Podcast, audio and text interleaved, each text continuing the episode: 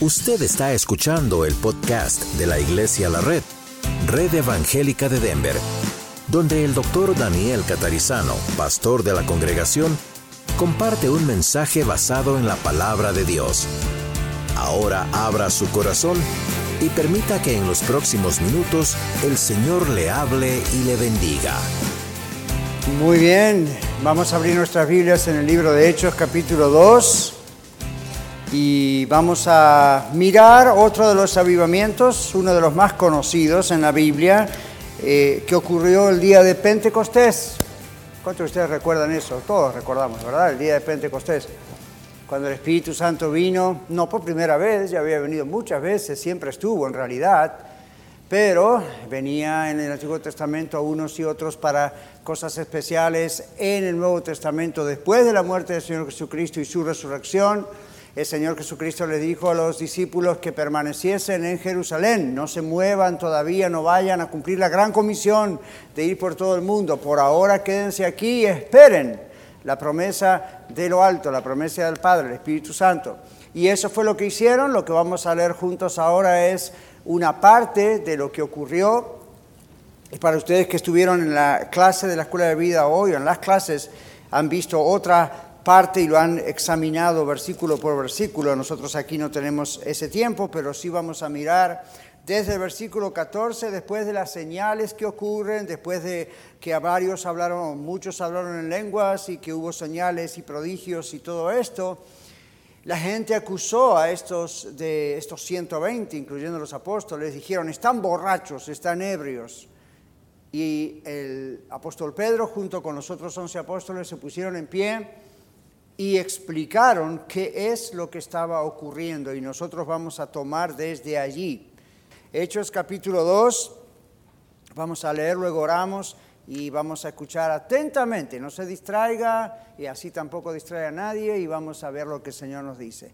Entonces Pedro poniéndose en pie con los once, alzó la voz y les habló diciendo, varones judíos y todos los que habitáis en Jerusalén, esto os sea notorio y oíd mis palabras, porque estos no están ebrios estos no están ebrios, como vosotros suponéis, puesto que es la hora tercera del día. Mas esto es lo dicho por el profeta Joel. En los postreros días, dice Dios, derramaré de mi espíritu sobre toda carne. Y vuestros hijos y vuestras hijas profetizarán, y vuestros jóvenes verán visiones, y vuestros ancianos soñarán sueños y de cierto sobre mis siervos y sobre mis siervas en aquellos días derramaré de mi espíritu y profetizarán. Y daré prodigios arriba en el cielo y señales abajo en la tierra, sangre y fuego y vapor de humo. El sol se convertirá en tinieblas y la luna en sangre antes que venga el día del Señor grande y manifiesto. Y todo aquel que invocar el nombre del Señor será salvo. Varones israelitas, oíd estas palabras. Jesús Nazareno, varón aprobado por Dios entre vosotros, con las maravillas, prodigios y señales que Dios hizo entre vosotros por medio de él, como vosotros mismos sabéis. A éste entregaron por el determinado consejo y anticipado conocimiento de Dios prendisteis y matasteis por manos de inicuos, crucificándole, al cual Dios levantó suelto los dolores de la muerte, por cuanto era imposible que fuese retenido por ella. Porque David dice de él, veía al Señor siempre delante de mí, porque está a mi diestra, no seré conmovido. Por lo cual mi corazón se alegró y se gozó mi lengua, y aún mi carne descansará en esperanza. Porque no dejarás mi alma en el ni permitirás que tu santo vea corrupción. Me hiciste conocer los caminos de la vida, me llenarás de gozo en tu presencia. Varones hermanos, se os puede decir libremente del patriarca David, que murió y fue sepultado, y su sepultura está con nosotros hasta el día de hoy. Pero siendo profeta y sabiendo que con juramento Dios le había jurado que de su descendencia en cuanto a la carne levantaría al Cristo para que se sentase en su trono, sabiéndolo antes habló de la resurrección, o viéndolo antes habló de la resurrección de Cristo, que su alma no fue dejada en el Hades, ni su carne vio corrupción. A este Jesús resucitó Dios, de lo cual todos nosotros somos testigos. Así que, exaltado por la diestra de Dios y habiendo recibido del Padre la promesa del Espíritu Santo, ha derramado esto que vosotros veis y oís. Porque David no subió a los cielos, pero él mismo dice, dijo el Señor a mi Señor, siéntate a mi diestra hasta que ponga a tus enemigos por estrado de tus pies. Sepa pues ciertísimamente toda la casa de Israel que a este Jesús a quien vosotros crucificasteis, Dios le ha hecho Señor y Cristo. Al oír esto se compungieron de corazón y dijeron a Pedro y a los otros apóstoles, varones hermanos, ¿qué haremos? Pedro les dijo, arrepentíos y bautícese cada uno de vosotros en el nombre de Jesucristo para perdón de los pecados y recibiréis el don del Espíritu Santo. Porque para vosotros es la promesa y para vuestros hijos y para todos los que están lejos, para cuantos el Señor nuestro Dios llamaré. Y con otras muchas palabras testificaba y les exhortaba diciendo, sed salvos de esta perversa generación. Así que los que recibieron su palabra fueron bautizados y se añadieron aquel día como tres mil personas y perseveraban en la doctrina de los apóstoles, en la comunión unos con otros, en el partimiento del pan y en las oraciones. Y sobrevino temor a toda persona y muchas maravillas y señales eran hechas por los apóstoles. Todos los que habían creído estaban juntos y tenían en común todas las cosas, y vendían sus propiedades y sus bienes y los repartían a todos según la necesidad de cada uno. Y perseverando unánimes cada día en el templo y partiendo el pan en las casas, comían juntos con alegría y sencillez de corazón, alabando a Dios y teniendo favor con todo el pueblo y el Señor añadía cada día a la iglesia los que habían de ser salvos. Padre, bendice tu palabra. Gracias que has bendecido la lectura de tu palabra, bendice la exposición de tu palabra y que mis labios hablen solamente tu consejo. En el nombre de Jesús. Amén. Bueno, el Espíritu Santo llenó a estos 120 en el aposento alto y les dio algo que decir, lo más importante que decir, hablar acerca de las maravillas de Dios. Estos 120, entre ellos los apóstoles, dieron testimonio de las maravillas de Dios en idiomas que nunca habían aprendido, que nunca habían hablado, pero que los presentes pudieron comprender cada uno en su propio idioma. Una multitud, dice la Biblia, creyó en Cristo y fue salva del juicio que viene sobre la tierra. La iglesia creció y sigue creciendo alrededor del mundo hasta el día de hoy. El cielo, diría el profeta Isaías, se abrió. El cielo se abrió el día de Pentecostés nosotros estamos aquí, mis hermanos y amigos, como resultado de lo que ocurrió el día de Pentecostés hace dos mil años atrás. Usted y yo somos el resultado. Eso fue un evento puntual en la historia, ocurrió en ese momento, pero continúan los efectos de Pentecostés el día de hoy. No todo el evento y las manifestaciones necesariamente, pero lo más importante es que desde ese nacimiento de la iglesia hasta hoy continúa todo. La oración de Isaías 64, oración que muchos de nosotros por meses hemos estado haciendo hasta que yo prediqué finalmente ese tema hace varios domingos atrás, la oración de Isaías se cumplió en un sentido cuando el Señor Jesús fue bautizado. La Biblia dice que cuando Jesús descendió al agua con Juan el Bautista y ah, Juan el Bautista lo bautizó, En ese momento, dice, se abrieron los cielos, descendió el Espíritu Santo en forma de paloma, se posó sobre el Señor Jesús, Dios habló y se escuchó audiblemente, audiblemente su voz, diciendo, este es mi Hijo amado en quien tengo complacencia. Dios, el Hijo, estaba en las aguas. Dios el Espíritu Santo desciende en forma de paloma y unge y separa, digamos así, oficialmente al Señor Jesús para el ministerio los cielos se abrieron y el Espíritu Santo descendió. Luego más tarde, en este texto, lo mismo ocurre en Pentecostés. La Biblia dice en el capítulo anterior que los cielos se abrieron, el Espíritu Santo descendió de los cielos y hubo ese estruendo y viento y cosas sobrenaturales. Entonces, en un sentido, claro, Isaías 64 ya se cumplió. Isaías 64 hay una parte en los versículos que dicen, oh, si abriese, rompiese los cielos y descendieses, y a tu presencia se derritiesen los montes como fuego abrasador, como fuego que consume. Bueno, eso en realidad ya ocurrió, ya ocurrió.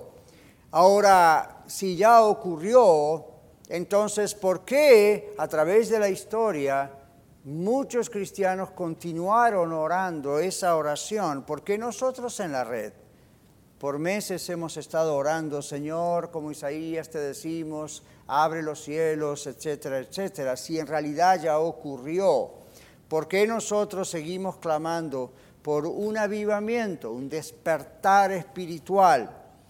¿Será un error orar por esto? Sin embargo, han ocurrido varios avivamientos muchas veces a través de la historia, algunos todavía están en algunos lugares. Nosotros no podemos pedir que se repita exactamente el evento que ocurrió en Pentecostés hace dos mil años. Eso sería más o menos como pedirle al Señor que vuelva a mandar a Jesucristo y que vuelva a nacer de una virgen y que vuelva a la cruz y que vuelva a resucitar y que vuelva a ascender. Ya está. La Biblia dice que Cristo vino y murió en la cruz una vez para siempre. Fue suficiente. Cuando pensamos en el Señor, ya no pensamos en, ok, que se repita el evento, ahora aquí en Denver, en lo posible en Aurora, ok. No estamos pensando en eso. Estamos pensando y cuáles son los resultados de ese primer gran evento, esa entrada a triunfar al mundo, si se quiere. ¿Y ahora qué pasa en Pentecostés? Viene el Espíritu Santo, eh, no vino en silencio, no vino a escondidas, hizo mucho ruido, a tal punto que se juntó una multitud afuera de lo que tiene que ver con los 120 que estaban allí orando. Hubo manifestaciones sobrenaturales y hoy en día no tenemos que pedir que vuelva a ocurrir exactamente eso. Porque el Espíritu Santo ya vive en nosotros desde el momento que tenemos a Cristo en nuestro corazón. El Espíritu Santo ya está entre nosotros. A veces ocurren cosas que Él hace para manifestarse, otras veces pareciera que no porque la expectativa nuestra es lo que vimos en la Biblia que ocurrió y da la impresión de que si no ocurre ese mismo tipo de cosas, pues entonces no está el Espíritu. No se confunda, lea el resto de la Biblia hasta Apocalipsis. Y varias veces usted va a ver que hubo varias manifestaciones diversas del Espíritu Santo. Y si usted prestara un poco más de atención, usted va a ver que muchas cosas ocurren aún en nuestra iglesia y a veces uno no tiene mucho entusiasmo al respecto porque piensa, oh, qué bien, gloria a Dios. Uno evalúa lo que ocurre hoy con lo que ocurrió en aquel tiempo y uno piensa aquello fue mayor que esto. Bueno, aquello, por cierto, fue mayor en el sentido de que fue una entrada, un ingreso estrendoso del Espíritu Santo, pero Pentecostés no se repite en el libro de Hechos, fue una sola vez. Pedro y Cornelio, un judío, un gentil y su familia, ahí vemos otra vez ciertas manifestaciones del Espíritu Santo. Dice que los gentiles ahí recibieron el Espíritu Santo, pero también recibieron el Evangelio por primera vez. Pedro les habló de Cristo, recibieron a Cristo, se bautizaron y dice el Espíritu Santo vino sobre ellos igual que con los judíos antes. Comprenda eso, porque judíos y gentiles no se llevaban entre ellos. Había mucho racismo, había mucho problema de castas y de clases y de historia. Y, ahora de pronto cuando los judíos ven que los gentiles también sobre ellos es el Espíritu Santo en ellos, dicen, wait a minute, entonces el Mesías no era solamente para los judíos, es para todos. Luego vuelve a ocurrir en otra ciudad y en Samaria y así hasta que ya no vemos una secuencia constante de este asunto, de este tipo de manifestaciones, pero sí vemos otras manifestaciones se extiende la palabra de Dios, sigue habiendo algunas profecías predicadas sobre la palabra de Dios, siguen muchos milagros de sanidad, siguen muchas cosas que así siguen ocurriendo, se va formando el Nuevo Testamento como lo conocemos, empiezan las misiones en todo el mundo, empiezan a haber iglesias misioneros por toda la tierra. Y así hasta hoy. Entonces vamos a decir que lo que pasó en Pentecostés todavía sigue en su efecto y qué bendición y privilegios tiene usted y yo. ¿Usted cree que nomás vino a la iglesia hoy porque, bueno, había que venir al servicio? ¿Sabía usted que usted es parte del resultado de Pentecostés? ¿Sabía que para Dios un día es como mil años y mil años como un día? Y Dios está mirando, solamente Dios puede hacer esto, by the way. Dios está mirando a la historia humana y es como si estuviera mirando, Pentecostés acaba de pasar hace una milésima de segundos y acá está Iglesia la Rea adorándome. Usted y yo, ¿cómo lo vemos? Oh, Pentecostés pasó hace dos mil años atrás. Pues sí, estamos sujetos al tiempo, pero no Dios.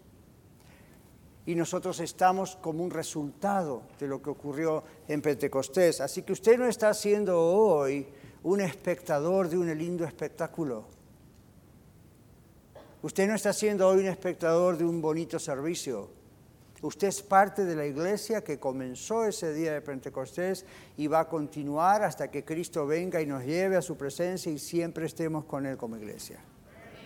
No hay particiones de tiempos y minutos y segundos y fechas calendario delante del Señor. Para esto, esto es lo que Dios está haciendo.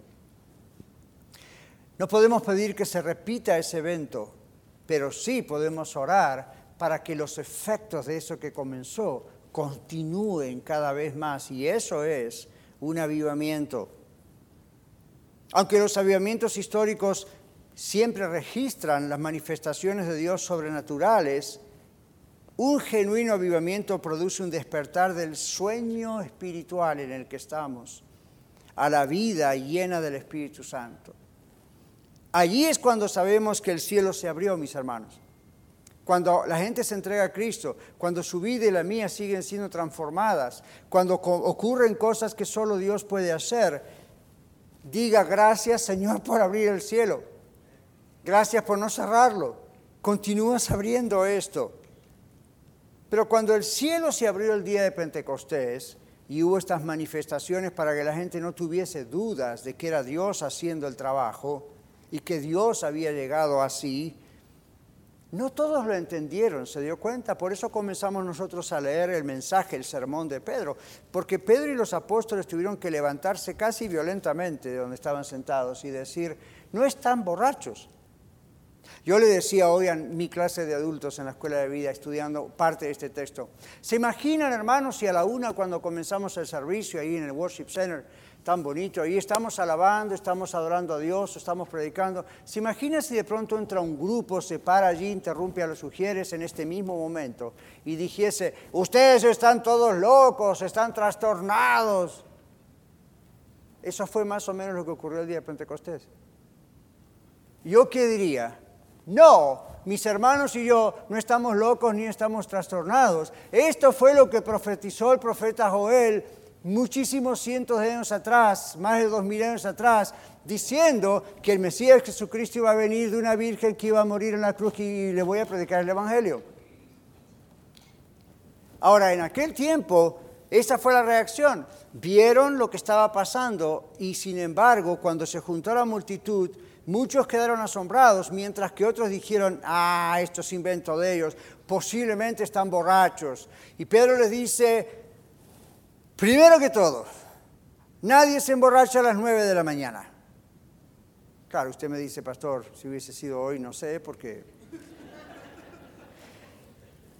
En aquella época no había posibilidad de que los judíos se emborracharan a las nueve de la mañana.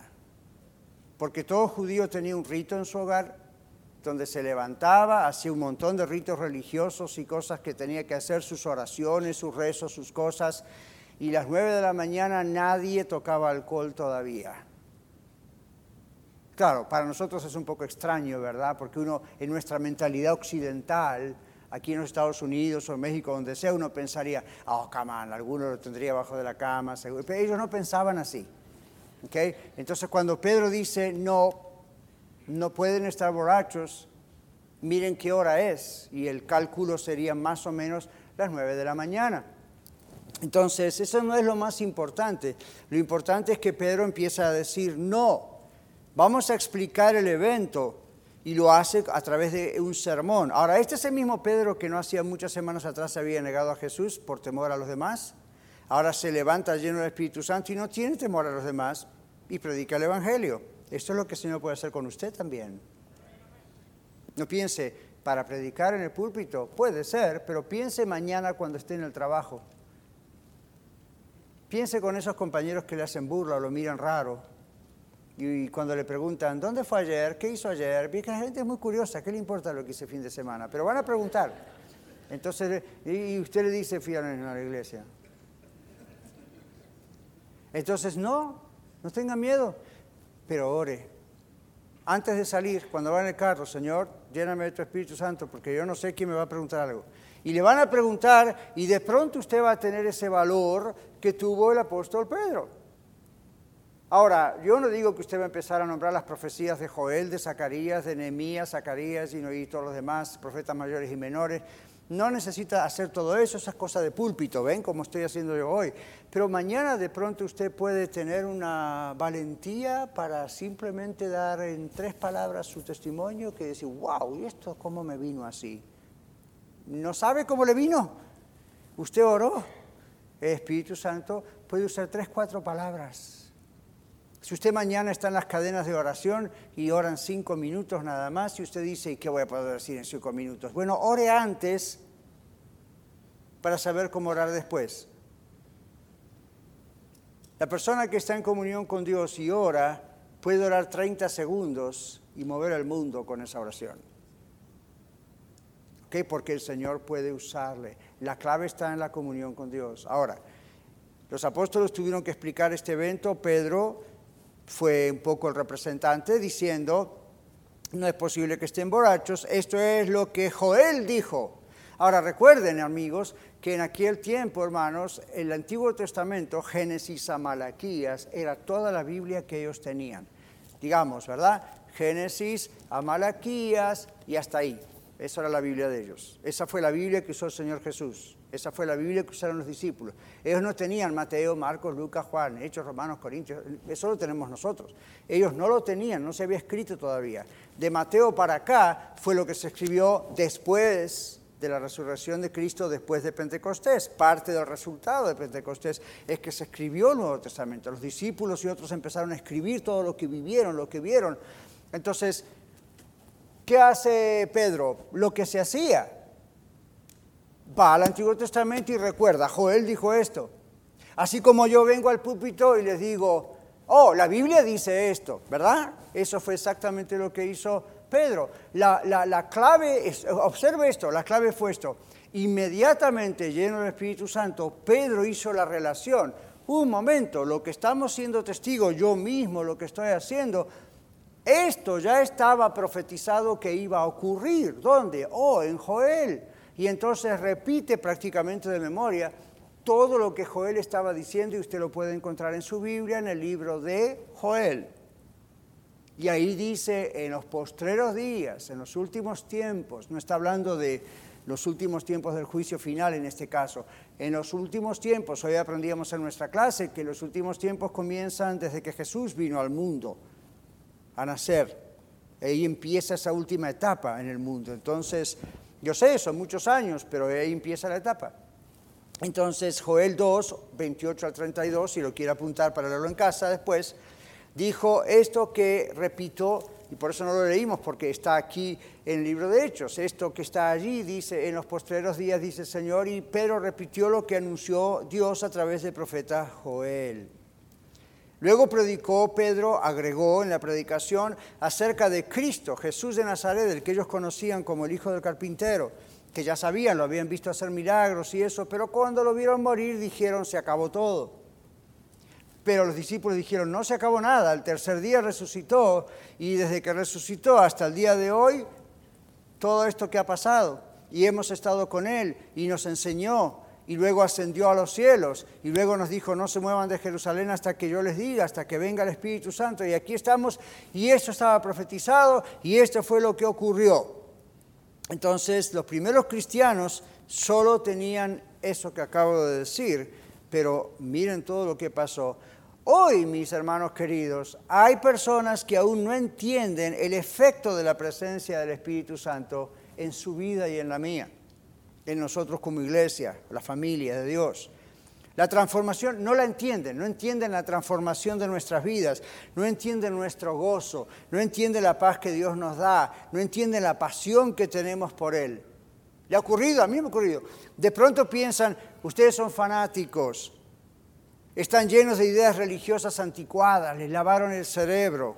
Eso es más o menos lo mismo que en aquel tiempo decirles, ustedes están borrachos, están ebrios, no saben lo que dicen, es pura confusión.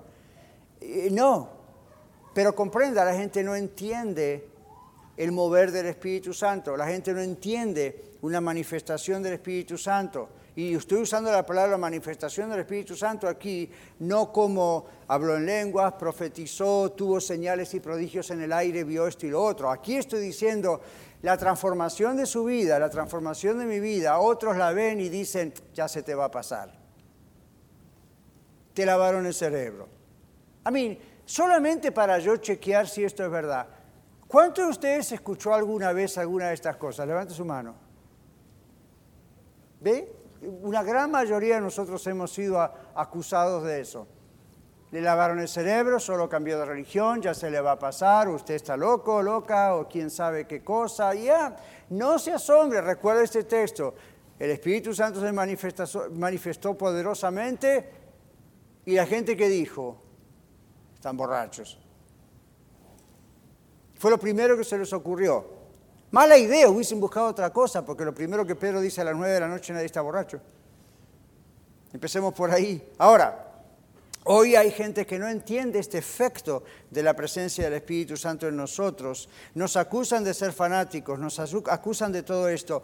Hoy también usted y yo, como Pedro, tenemos que explicar este fenómeno este milagro de la transformación de nuestras vidas. Ahora, si usted no tiene nada que explicar es porque nada ha ocurrido aún en su vida. Pero para los que por misericordia de Dios ya hemos sido salvos, tenemos mucho que explicar. No solamente aquellos que recién nos hemos entregado a Cristo, pero aún los que como yo tenemos más de 40 años de habernos entregado a Cristo, porque el Espíritu Santo sigue trabajando en nuestra vida. Sigue y sigue y sigue, no es esto, oh, hace 40 años yo me entregué a Cristo. Ya, pero ¿y, ahora cómo está la cosa? Seguimos explicando cosas que Dios sigue haciendo. Y si Dios le usa aún de maneras milagrosas, como lo puede hacer tranquilamente, eso va a requerir una explicación. Pedro no tuvo problema de pararse y explicar, esto es lo que fue profetizado. Y usted puede decir lo mismo, amigo, amiga, vecino, mamá, papá, novio, novia, compañero de trabajo.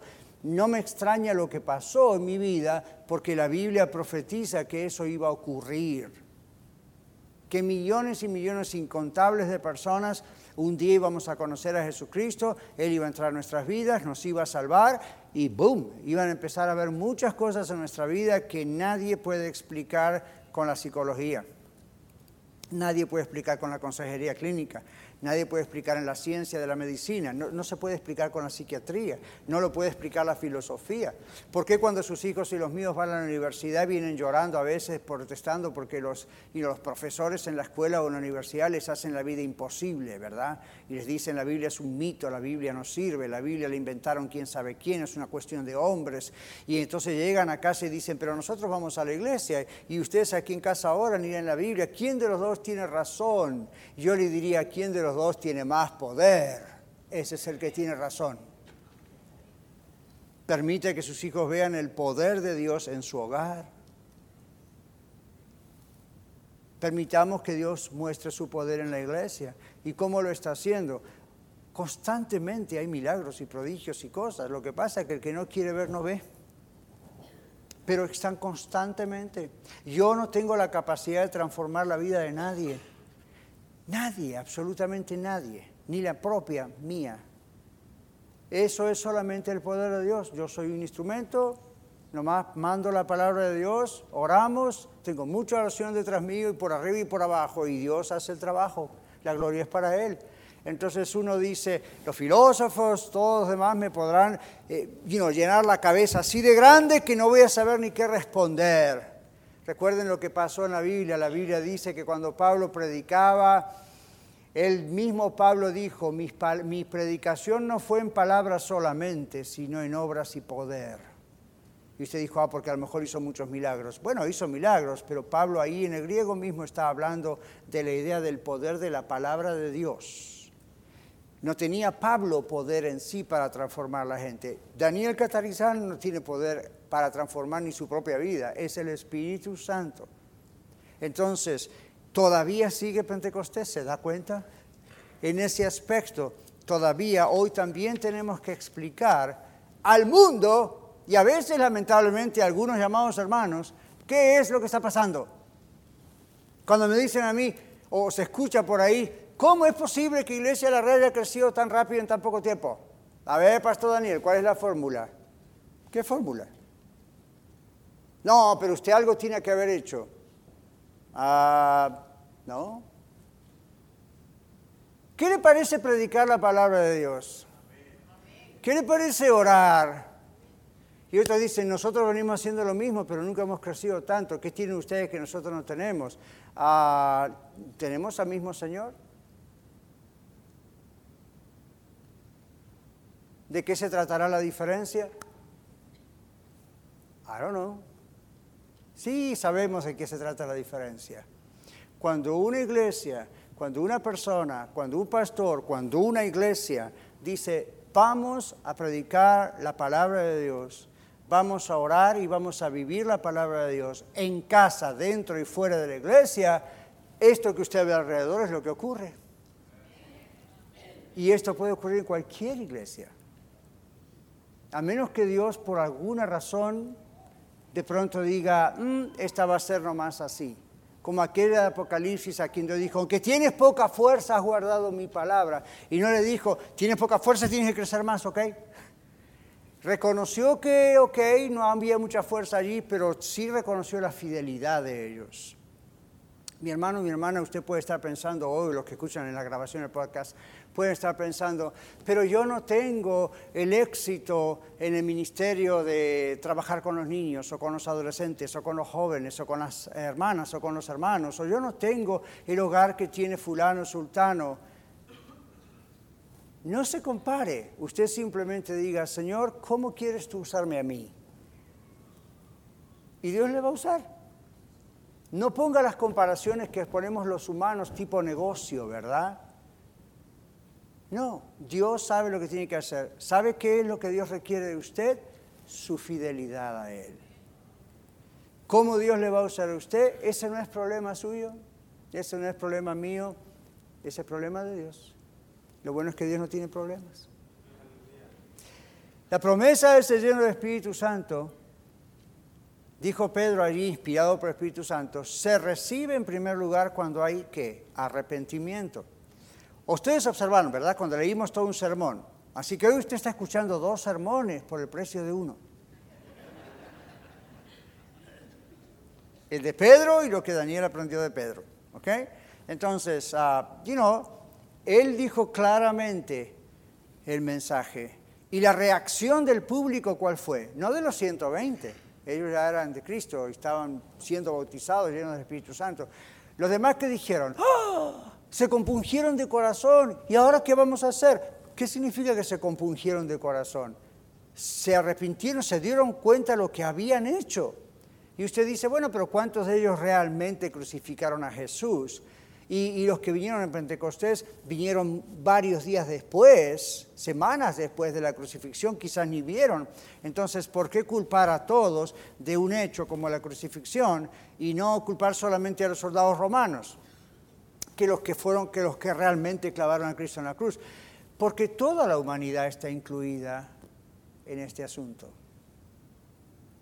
Entonces, cuando Pedro predica y la gente reacciona, ¿quién es esta gente que se arrepiente? No son los 120, son los demás que escucharon en sus propios idiomas el mensaje de las maravillas de Dios. Y usted puede observarlo en casa, partos, medos, elamitas, los del Ponto, los de Arabia, los de Egipto.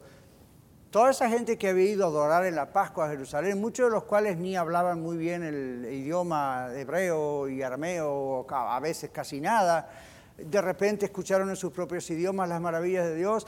Cuando escuchan a Pedro explicar el mensaje con claridad, la reacción es, somos culpables, I'm guilty, what do I do now? ¿Qué hago ahora? ¿Qué hacemos? ¿Cómo nos salvamos? ¿Nunca escuchó usted una persona decir eso? ¿No, ¿Acaso alguna vez usted no llegó a ese momento en su conversión? Si usted nunca llegó a ese momento, tal vez usted nunca, nunca se convirtió a Cristo todavía. O como el Señor nos decía el domingo en el mensaje, tal vez usted tiene un Dios sino de máquina donde aprieta un botón y dame bendiciones, pero ¿cómo se convierte un ser humano a Cristo? Cuando se da cuenta que fue culpable de poner a Cristo en la cruz. Y usted dice, Pastor Daniel, ¿cómo voy a ser yo culpable y usted culpable? Pasaron dos mil y pico de años. Usted y yo somos culpables de lo que pasó. Cristo Jesús vino para perdonar nuestros pecados. Él vino a la cruz por amor a nosotros, no al vecino, a todos nosotros. Entonces, cuando la gente que escuchó el mensaje de Pedro captó esa idea, wow, somos culpables, aun cuando nosotros no lo llevamos a la cruz, pero somos parte de la raza humana, somos culpables, se arrepintieron, dijeron, no, ¿qué hacemos? ¿Qué hacemos? Eso no es arrepentimiento, pero es el primer paso. Entonces, Pedro, ¿qué les dijo? Vuelvan a casa, enciendan velas. Vuelvan a casa y vuelvan a celebrar la Pascua, maten otro cordero, porque hay que matar. No, lo único que Pedro les dijo es, miren, olvídense de todos sus ritos religiosos en este momento. La única forma de sálvese quien pueda, ¿sabe qué es? Arrepiéntanse. Y Pedro hablaba por experiencia, él también se tuvo que arrepentir tiempo atrás. Arrepiéntanse.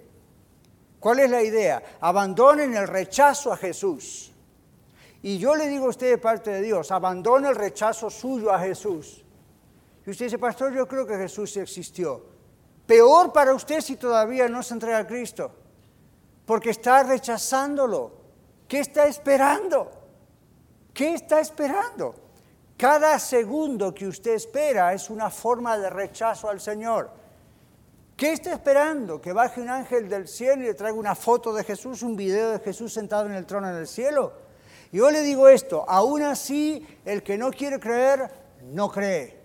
Satanás estaba en el cielo con todos sus ángeles, luego demonios, viviendo con Dios cara a cara y sin embargo pecó ahí también. ¿Qué está esperando? Entonces, haga como esta gente, wow, yo soy culpable de lo que pasó también. No fueron solo los soldados romanos, no fue el pueblo judío que gritó, crucifícale, crucifícale. Jesús no vino para los judíos solos, Jesús no vino para los romanos italianos solos, vino para todos nosotros. Y el Señor le dice a usted hoy, arrepiéntase. Arrepiéntase de ese rechazo al Señor Jesús. Y dijo Pedro en otras palabras, corran a Él para que Dios los perdone y los reciba. Él es amplio en perdonar, dice la Biblia. La invitación fue para todos, no solo para los que fueron los testigos oculares o participantes de la crucifixión. ¿Me sigue? Todos tenían que arrepentirse porque todos estaban sujetos al castigo, a la ira de Dios. Y eso hoy no ha cambiado, mis hermanos. El mundo está sujeto al castigo, al infierno, a la ira de Dios. Ay no, ay no, ay no. Eso no es un mensaje popular. Pero como aquí no estamos jugando al concurso de popularidad pastoral, eso es lo que la Biblia dice y si yo le amo se lo tengo que decir. Como me lo dijeron a mí. El mundo está expuesto a la segunda venida de Cristo, no más posibilidades, juicio final, pero usted está aquí este día de febrero como otra oportunidad de Dios para que deje de rechazar a Cristo y sea salvo. Entonces Pedro en Pentecostés dijo, todos están en la exposición al castigo final, sean salvos de la ira, arrepiéntanse de rechazar a Jesucristo. Luego les dijo, bautícense.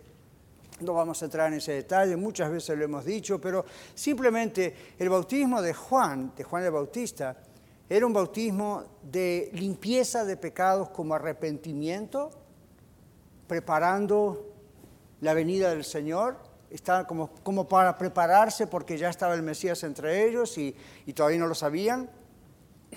Pero el mismo Juan el Bautista le dice, yo los bautizo a ustedes con agua. Pero el que viene después de mí, del cual yo no soy digno ni siquiera atar la correa de su calzado, mucho mayores que yo, Él los va a bautizar con el Espíritu Santo y fuego. Entonces, la idea es esa. El bautismo en agua es una representación externa. El domingo tuvimos ahí bautismos. Es una representación externa de la realidad interna de ser de Cristo. Por eso el bautismo no puede salvar, porque primero tiene que haber arrepentimiento. El bautismo muestra ese arrepentimiento, esa confianza en quién es Cristo y lo que hizo Cristo. Y eso fue muy claro, no sé por qué hoy lo hacemos tan difícil, es muy claro en la Biblia. Una traducción del original que alguien ha escrito dice, arrepiéntanse cada uno de ustedes, sea bautizado en el nombre de Jesucristo sobre la base del perdón de pecados que solo Cristo da por medio de su sangre vertida en la cruz y recibirán el regalo gratuito del Espíritu Santo. Ahora, el regalo del Espíritu Santo no es hablar en lenguas. El regalo del Espíritu Santo no es profetizar. El regalo del Espíritu Santo no es predicar. El regalo del Espíritu Santo no es sanar a los enfermos. El regalo del Espíritu Santo es el Espíritu Santo. Como el regalo de Dios, y el Espíritu Santo es Dios, es Jesucristo.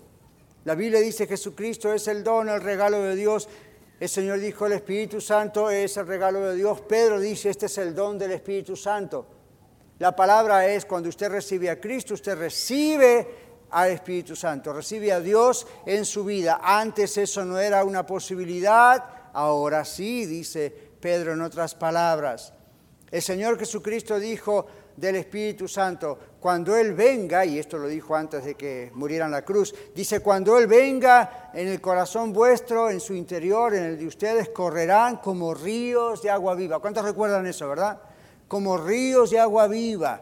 Ahora, los ríos, acá estamos acostumbrados en Colorado con los ríos, ¿verdad? Y no digo porque están muy fríos, sino por lo que usted ve. Un río corre. El agua corre todo el tiempo. ¿Nunca le pasó a usted como a mí de a veces cuando era más chico preguntarme, ¿y cuándo va a parar? ¿Cuándo se va a acabar la fuente que manda toda este agua? Porque este agua sigue corriendo, finalmente va al mar. ¿Qué pasa? Ahora, un río es diferente de una laguna, ¿verdad? ¿Sabe lo que es una laguna? Un río es diferente del Sherry Creek Lake, hecho por un ser humano. Un río no, no está el agua estancada. Entonces cuando Jesús dio el ejemplo del Espíritu Santo, de la vida de Dios en, uno, en todos los creyentes en Cristo Jesús, el Señor dijo, del interior de ustedes van a correr como ríos de agua viva.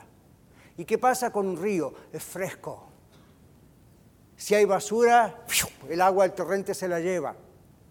¿Okay? Aquí hay algún que otro río en Colorado, no le aconsejo lo que voy a decir, pero hay algún otro río en Colorado que antes uno podía con las manos tomar agua. Hoy en día no lo haga porque después me va a mandar el bill del médico.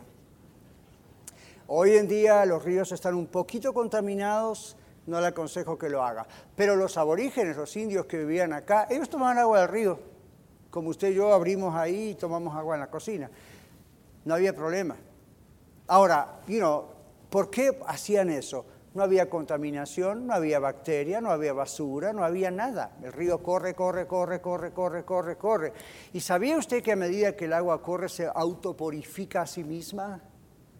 Usted si va a una planta purificadora como la que hay aquí cerca en el Aurora Reservoir, ¿ok? No me pagaron para el comercial, pero está en Hamden ahí, ¿verdad? Entonces ahí usted puede ver que las filtradoras de agua, básicamente para sacar las bacterias, lo que hacen es mover el agua a velocidad constantemente.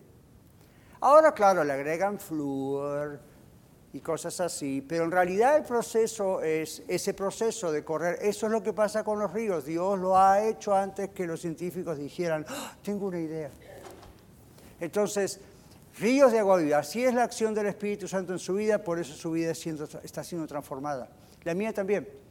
Yo todavía tengo alguna que otra cosa que queda por ahí, seguro, de mi vida desde hace 40 años o más que entre me traía Cristo, y el Espíritu Santo sigue corriendo como un río de agua viva, y cuando yo dejo que Él actúe en mi vida sin poner obstáculos, Él dice, good, ahí se va otra basura de las que todavía tienes, afuera con esto. Y el que sale ganando soy yo. Y a usted le pasa lo mismo. Entonces, Ahí está el asunto. El bautismo, como es en agua y por inmersión, en parte representa esa idea. El bautismo, cuando yo lo meto abajo del agua por un segundo ahí, no significa que sus pecados quedaron ahí, usted ya está limpito. Eso significa, ok, esto representa lo que ha pasado en su corazón. Cuando usted recibió a Cristo y su sangre preciosa para lavar sus pecados. Ahora, esto es lo que finalizando, Pedro le dijo a ellos, esto es lo que tienen que hacer. Y él dice la promesa de la entrada de Dios en su vida, del Espíritu Santo, no es solo para judíos, no es solo para gentiles. ¿Qué dijo Pedro? Para todos es la promesa. La invitación de ser salvos es para todos. Desgraciadamente no todos lo reciben. Pero la invitación, Dios es bueno, Dios es generoso, no es como nosotros. La invitación es para todos. Y Pedro dice, la invitación de recibir a Dios, de ser salvos, de tener el Espíritu de Dios, de tener a Dios mismo en la vida de uno, dice el Señor, es para todos. Es para todos aquellos que el Señor está llamando, aquellos que el Señor llamare. Pero Dios no va a hacer un pushing, Dios no le va a empujar. He doesn't push, you Él lo empuja. Ok, tiene la obligación de ser salvo es su decisión. Si usted no quiere, usted no quiere. Y cuando usted no quiere, no le eche la culpa a Dios cuando llegue el juicio final y Dios le diga, Who are you? Y usted va a decir, Dios, tú me creaste como que no sabes quién soy. El Señor dice en su palabra, no todo el que me llama Señor, Señor, entrará en el reino de los cielos, sino aquel que hace la voluntad de mi Padre que está en los cielos. En aquel día muchos me dirán, dice el Señor, Señor, Señor, en tu nombre profetizamos, en tu nombre echamos fuera demonios, en tu nombre sanamos los enfermos. Y el Señor les dirá, apártense de mí, yo no los conozco, al infierno eterno. Y luego explica por qué dice eso. Yo tengo que dejarlo ahí, léalo en casa. Pero luego explica por qué dice eso. Dios es justo. Y hacer la voluntad de Dios no significa, ok, me voy a portar bien. Eso es parte de hacer la voluntad de Dios. Pero el Señor Jesucristo dijo, la voluntad de Dios es que crean en aquel a quien Él ha enviado para salvarlos. Lo demás viene por añadidura. Los cambios los hace el Señor. Bueno, la promesa del Espíritu Santo viniendo a nuestra vida es esto que acabamos de describir el efecto de la vida llena del Espíritu Santo en Pentecostés fue que ellos comprendieron quién es el Señor Jesús, por qué lo necesitaban desesperadamente y cómo podían recibir al Señor Jesús. La extensión del Evangelio fue masiva, como tres mil personas entregaron sus vidas a Cristo, ¿se imagina? Como tres mil personas entregaron su vida a Cristo, se bautizaron. Escuche esto, arrepentimiento, conversión, compromiso con Dios, el lleno del Espíritu Santo, despertar espiritual, transformación. Todo eso ocurrió a partir de ese día. ¿Y cómo se llama eso? Avivamiento. Eso es lo que estamos orando. La acción de Dios, el Espíritu Santo, hace que la gente vea a Cristo y que la iglesia se una más que nunca si usted va, no vaya ahora, ya estamos muy fuera de la hora, pero en Génesis capítulo 11 aparece la historia de la torre de Babel. ¿Recuerdan? En la torre de Babel todo terminó en confusión de lenguas. Fue lo opuesto de Pentecostés. La confusión de lenguas produjo división. En Pentecostés hubo muchísimas lenguas, pero todo produjo unidad entre ellos también el opuesto. La iglesia comenzó como una multitud de personas convertidas a Cristo, las cuales se distinguían por el poder y la actividad del Espíritu Santo. Permanecían unidos ellos. ¿Vieron lo que leímos? esperaban el retorno de Cristo a la tierra juntos y lo esperaban como Salvador, pero también como el juez del mundo. La iglesia primitiva fue mucho más seria tal vez que nosotros en la actualidad al asegurarse que pudieran hablar a otros acerca de la noticia de que Cristo los salvaba. La iglesia estaba todos los días juntas, y juntos, y no estamos diciendo vamos a empezar a hacer eso en la red, todos los días hay reunión, no, o servicio. Estamos diciendo aún si estamos separados geográficamente y en nuestros trabajos y con nuestras familias en casa, somos parte de la familia. Por eso cuando nos enteramos que alguien está enfermo o alguien pierde el trabajo, o alguien tiene una necesidad material, en cuanto nos enteramos, nos ponemos a orar y nos arremangamos y empezamos a ver qué podemos hacer. Es una representación moderna de lo que entiendo la iglesia primitiva hacía en aquellos tiempos. La comunidad de miembros de la iglesia primitiva trajo luz a la comunidad de Jerusalén, en primer lugar, donde ocurrió esto, y eso hizo que muchas personas pudieran venir a Jesús. Los creyentes permanecían juntos, los apóstoles enseñaban, Dios hacía milagros a través de los apóstoles, el compañerismo entre ellos era muy atractivo, adoraban, escuche esto, ya terminamos, adoraban juntos, oraban juntos, aprendían juntos la sana doctrina de Jesús, aprendían juntos a vivir esta nueva vida como hijos e hijas de Dios. ¿Se da cuenta por qué tiene que estar en la iglesia? se amaban de verdad, aprendieron a entenderse. La iglesia se diferenciaba del resto del mundo, del resto de la gente. No eran iguales a los demás. Ellos sabían que eran diferentes y por eso iban a ser criticados y juzgados, pero no les importaba. No pensaban como pensaban como piensa el mundo, no tenían los deseos de asimilarse, mezclarse de tal manera con el mundo que no se notase que fuesen cristianos, sino querían ser diferentes del mundo. No eran weird, querían ser diferentes, porque el Señor los había hecho diferentes. Mis hermanos, hoy parece que hemos dado vuelta a la tortilla, ¿verdad? Hoy en muchas iglesias la idea es parezcámonos lo más posible al mundo para que no nos critiquen, con la idea de que así a lo mejor atraemos a más personas. O usted está en su trabajo, en su casa, o en su barrio y dice, y no, si alguien le pregunta, ah, usted es un poco diferente, ¿de qué religión es? O usted no era de esta religión y ahora es, o usted algo, algo, yo no te...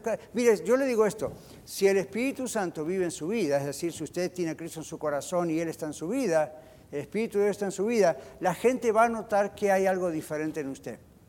Si nunca nadie notó que hay algo diferente en usted, ah, big question mark. ¿Qué pasó? Porque cuando una persona es de Cristo, se nota. Ahora, no se nota porque usted mañana va al trabajo con la Biblia bajo el brazo. Hay gente que hace eso y después con sus actitudes la regó, regó, regó. Y como son mis hermanos, yo prefería mejor no lleve la Biblia. No se trata de la cuestión legalista de demostrar yo soy más santo que usted. No, sea normal, actúe normalmente como una persona hoy en día en el siglo XXI, pero recuerde que usted es diferente. Y la gente va a notar que usted es diferente. Su manera de hablar cambió. Su manera de pensar cambió. Muchas cosas van cambiando que yo no le puedo decir, ahora que es cristiano, no diga esto. Ese trabajo del Espíritu de Dios. Pero se va a notar que la gente va a preguntar. ¿Y sabe quién manda a la gente para que le pregunten a usted porque usted es diferente? El jefe, Dios. ¿Ok?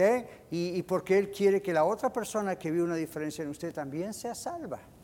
Entonces tenga usted su pequeño Pentecostés ahí.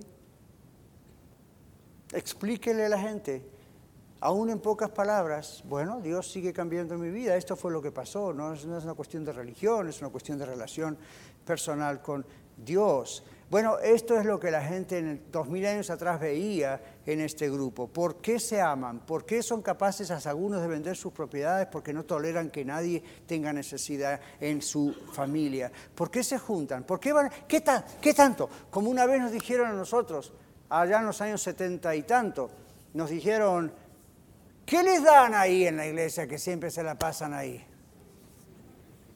Una vez era un domingo así como hoy, y era nuestra pequeña capillita ahí donde habíamos comenzado y en medio del servicio había tres ventanas de un lado, tres ventanas del otro. Miren qué pequeña era el templo, ¿verdad? Pero estábamos comenzando. Y un día era ya de noche y estábamos todavía alabando al Señor y todo eso. Y de pronto por las ventanas empezamos a ver gente asomarse. Imagínense acá en este lugar, ¿verdad? Ahí por esa puerta de vidrio, por alguna... De repente... Eran vecinos que estaban curiosos por saber qué pasaba, que todos estos otros vecinos de ellos, muchos de ellos antes eran borrachos, degenerados y cuanta cosa, de pronto se la pasaban ahí con nosotros y seguían cantando. Y nosotros le decíamos, mañana hay que ir a trabajar, vámonos. Y no, seguimos cantando. Ven y seguimos alabando. Entonces los vecinos empezaron a chusmear, ¿qué pasa? Y luego en la puerta, ¿qué les dan ahí? Como si hubiese verdad alguna cosa. No, ¿qué les dan? Y la gente tenía que escuchar el mensaje de salvación y decir, nadie nos dio nada, Dios nos dio todo. Eso es un avivamiento. ¿Lo quiere? Yo no se lo puedo dar, el Señor lo quiere hacer.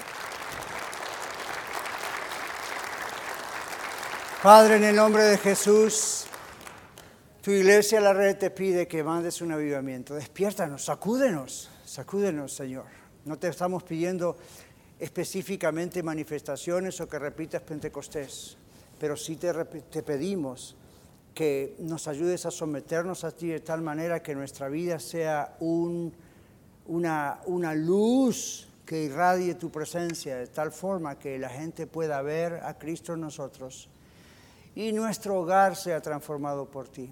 Te pedimos un avivamiento, Señor, en el nombre de Jesús. Si usted no conoce a Cristo como su Salvador todavía, mire qué hermoso es este mensaje y cómo el Señor le quiere salvar. Allí donde usted está, sencillamente de corazón, arrepiéntase. Usted también fue parte, como yo, de la razón por la cual Cristo murió. Pero hoy Cristo quiere salvarle. Arrepiéntase, invite a Cristo a entrar en su corazón, entréguele de todo corazón su vida y el Espíritu Santo va a venir a su vida. Muchas gracias por escuchar el mensaje de hoy. Si tiene alguna pregunta en cuanto a su relación personal con el Señor Jesucristo o está buscando unirse a la familia de la Iglesia La Red, por favor no duden en contactarse con nosotros.